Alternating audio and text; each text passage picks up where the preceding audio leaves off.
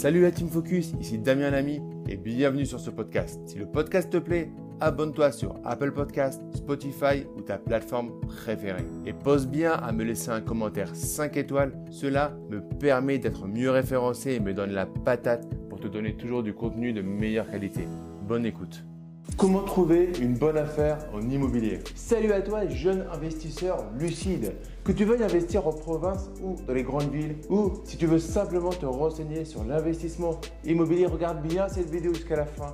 Tu me remercieras plus tard. Aujourd'hui, je vais te dire ce qu'est une bonne affaire en immobilier et comment en trouver grâce à des astuces et des méthodes très simples mais super efficaces. Voici comment tu peux réaliser de bons deals en immobilier. C'est marrant quand tu me parles de bonnes affaires ça me fait tout de suite penser au sketch des inconnus, là, le vieux sketch du bon et du mauvais chasseur où à la fin, au final, t'as rien compris. Quoi. Le mauvais chasseur, bon, bah, c'est le gars qui a un fusil, euh, il voit un truc qui bouge, euh, il, tire. Ouais, bien sûr. Il tire. Et le bon chasseur bah, euh, le, bon chasseur, c'est un gars, bon, bah, il a un fusil, un fusil, il, voit un truc qui bouge, il, tire, mais. Bah, c'est pour la même chose, quoi. Bon, il y a le bon chasseur, puis il y a le mauvais chasseur, hein, il y a le viandard, puis il y a le non-viandard. En gros, pour être honnête, je suis un peu sceptique sur ce que tu vas nous dévoiler dans la vidéo là. C'est quoi une bonne affaire en immobilier? J'aurais pu commencer cette vidéo en te disant que pour trouver une bonne affaire, il faut faire ceci ou cela.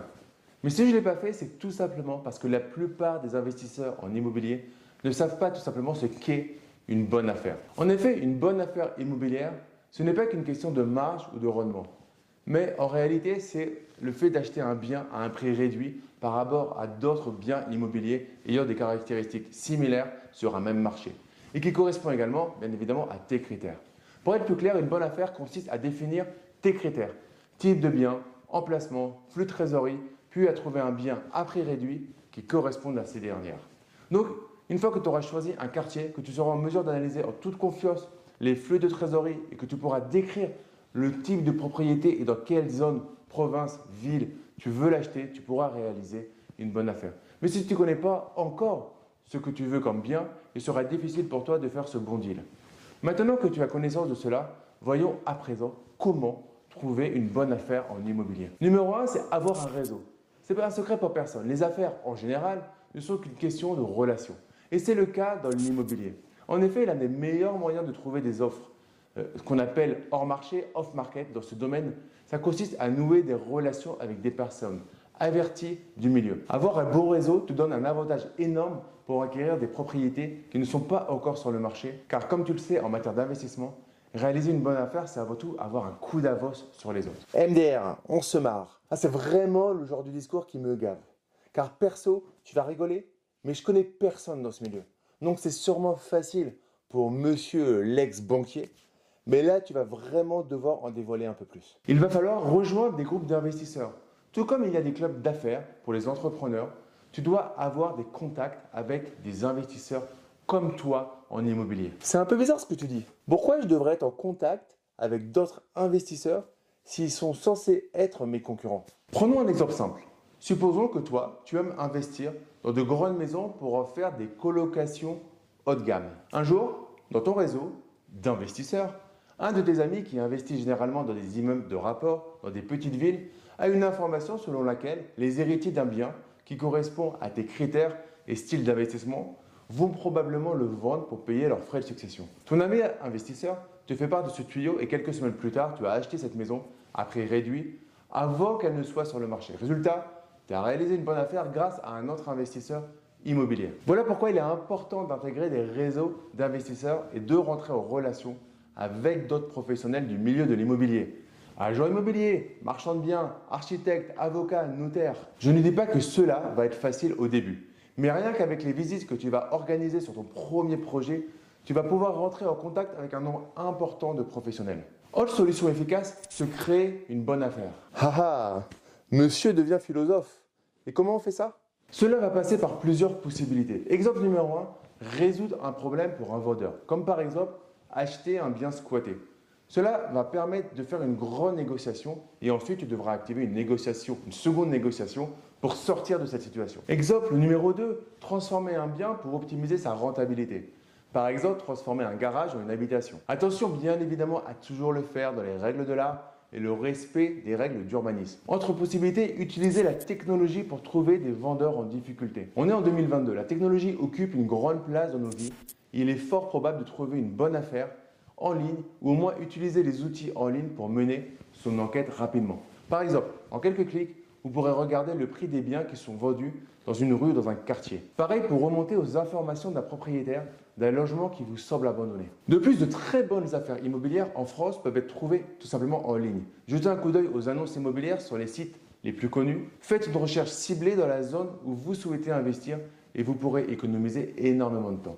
Et même si cela ne sera pas tout de suite une réussite, vous allez commencer à vous créer votre réseau de professionnels, dont certains qui auront très bien compris votre démarche d'investisseur rentable. Sois actif. Les bonnes affaires arrivent tout le temps sur le marché.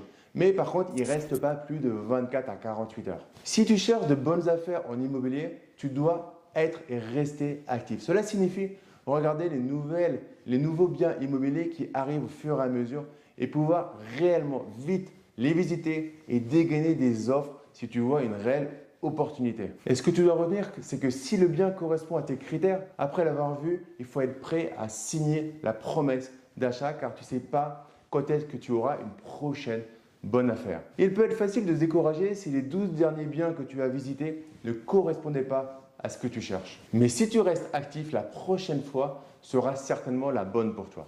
Donc accepte les notifications des plateformes immobilières Inscris-toi sur les listes de diffusion et fais en sorte de pouvoir, depuis ton canapé, saisir les bonnes affaires.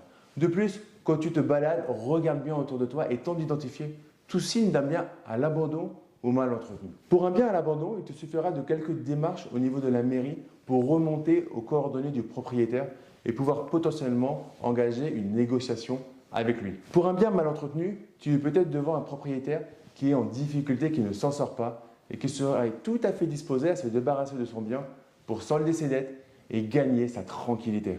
Hmm, intéressant, j'y avais pas pensé, mais, mais, c'est logique en fait.